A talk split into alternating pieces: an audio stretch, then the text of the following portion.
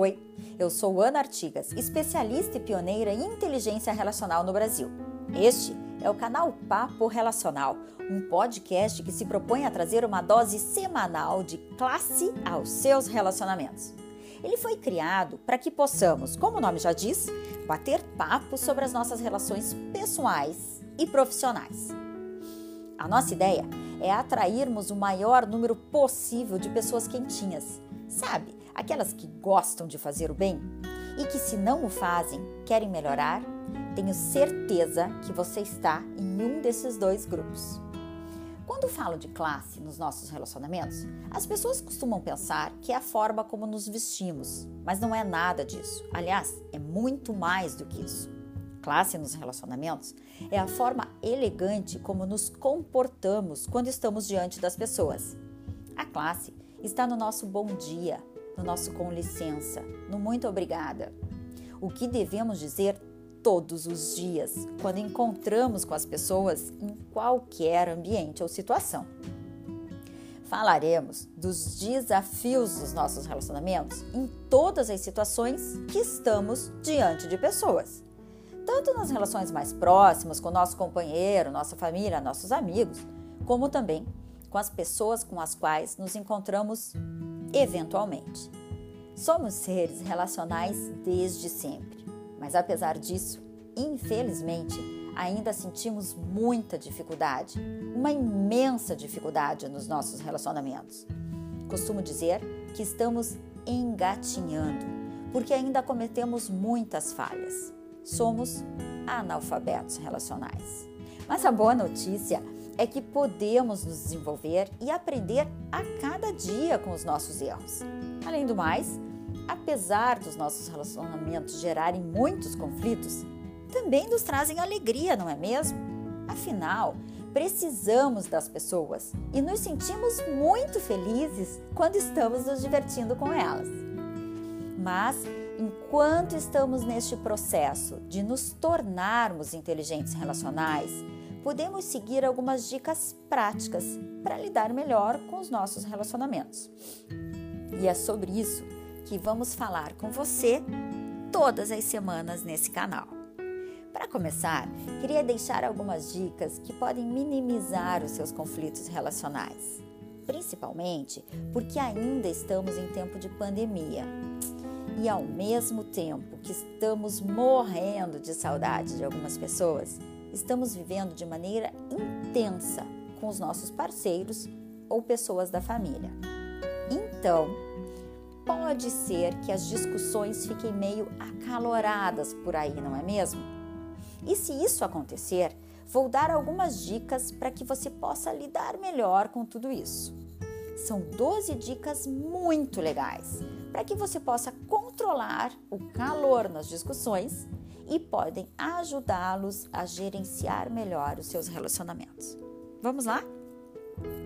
Primeira dica: identifique e perceba as suas emoções sempre que você estiver em uma discussão com outra pessoa. Preste atenção no que vem à tona e tente entender o que você está sentindo. Segunda, perceba se está passando do ponto e tente controlar-se o máximo possível, principalmente se perceber que está muito nervoso ou nervosa, ou se está aumentando o seu tom de voz. Terceira dica: identifique se não é melhor acalmar os ânimos e voltar a conversar em outro momento, para que você não corra o risco de tomar alguma ação que pode trazer arrependimento para você depois. Quarta, procure resolver os problemas sempre quando estiver mais calmo.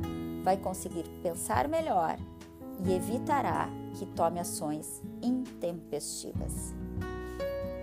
Quinta, se conseguir controlar-se e retornar ao problema em um outro momento, isso pode significar, primeiro, a manutenção dos seus vínculos pessoais e, em um ambiente de trabalho, garantir o seu emprego. Sexta, Separe um tempo para pensar sozinho nos seus problemas. E depois, se achar conveniente, converse com um amigo ou alguém com quem confie, antes de tomar uma decisão que pode prejudicá-lo no futuro. Sétima dica: em um relacionamento mais íntimo e próximo, importe-se com seu parceiro e tente colocar-se no lugar do outro antes de criticar. Às vezes é difícil e a empatia não é muito fácil de ser aplicada, mas quando conseguimos, traz um benefício imenso para os teus relacionamentos. Oitava, proponha soluções que sejam benéficas para você e para o outro. Negocie e faça concessões, mas respeite o que a outra pessoa não se sente disposta a fazer. Nem sempre é simples. Às vezes, as pessoas precisam de tempo para abstrair e assimilar uma mudança. Ou talvez, por uma questão de valores pessoais, sintam dificuldade de mudar. Tudo precisa ser conversado com muita calma. A nona dica: certifique-se de que podem chegar a um acordo que não seja prejudicial a nenhum dos dois, nem a você mesmo. Abrir mão de nós mesmos o tempo todo em detrimento do outro também não é nada saudável. É importante que exista um equilíbrio aí. A décima fala sobre acordos. Os relacionamentos sempre funcionam melhor quando os envolvidos sabem qual é o acordo e o que podem esperar um do outro, não é mesmo? Sabe aquela história de que contratos não custam caro? Pois é, isso é bem verdadeiro. A décima primeira dica: deixe as pessoas saberem que você se importa com a relação e que quer chegar a um acordo com elas, apesar de terem visões diferentes ou até pontos de vistas opostos. A décima segunda dica, e estamos chegando ao final, é procure finalizar as discussões de um acordo de uma forma cooperativa, ou seja, onde cada um possa flexibilizar um pouco e ambos se sintam confortáveis com a decisão. Bem, e a última, e talvez uma das mais importantes, quando está se relacionando com as pessoas, seja com quem for, tenha certeza que você está respeitando também a sua voz interior. De nada vale evitarmos conflito com os outros, mas continuarmos conflitando conosco mesmos por não expressarmos os nossos sentimentos e as nossas vontades. Tem que ter um equilíbrio entre o respeito ao próximo, mas também a você mesmo. Não é legal gritar ou ficar discutindo com as pessoas, mas menos ainda machucar a sua alma. Aliás, precisamos ajustar os ponteiros antes de tudo, porque às vezes jogamos a culpa nas pessoas, nos irritamos com elas, mas na verdade as dificuldades estão sempre conosco mesmos. Em breve, falaremos sobre um outro ponto importantíssimo na inteligência relacional, que é a consciência e a autoconsciência. A letra C do método classe. Mas vamos deixar para nos aprofundar nesse tema num outro momento. Por ora, é importante dizer que os conflitos também são importantes para o nosso aprendizado e para sairmos do analfabetismo relacional. Então, aceite-o, procure usá-lo a seu favor para não errar outras vezes. Traga como um aprendizado constante e uma oportunidade para fazer mudanças em você mesmo, no seu jeito de agir. Se você prestar atenção, perceba que pode identificar e lidar com as suas emoções de uma forma mais tranquila e madura e pode se tornar mais inteligente na forma como você se relaciona com as pessoas. Tendo essa consciência, pode entender e desenvolver as habilidades do classe com tranquilidade. Vamos falar sobre vários assuntos por aqui. E se você quiser algum tema específico, mande um e-mail para mim.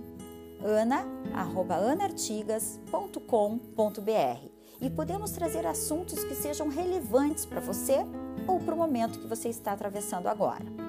Ah, não esqueça também de nos acompanhar nas redes sociais. Você pode me encontrar como Ana Artigas em quase todos os canais e no Instagram como Inteligência Relacional Underline Oficial. Em breve, teremos treinamentos online sobre inteligência relacional para você colocar tudo isso em prática. Bom, com essas dicas, você está pronto para ter mais classe e elegância nos seus relacionamentos nos próximos dias.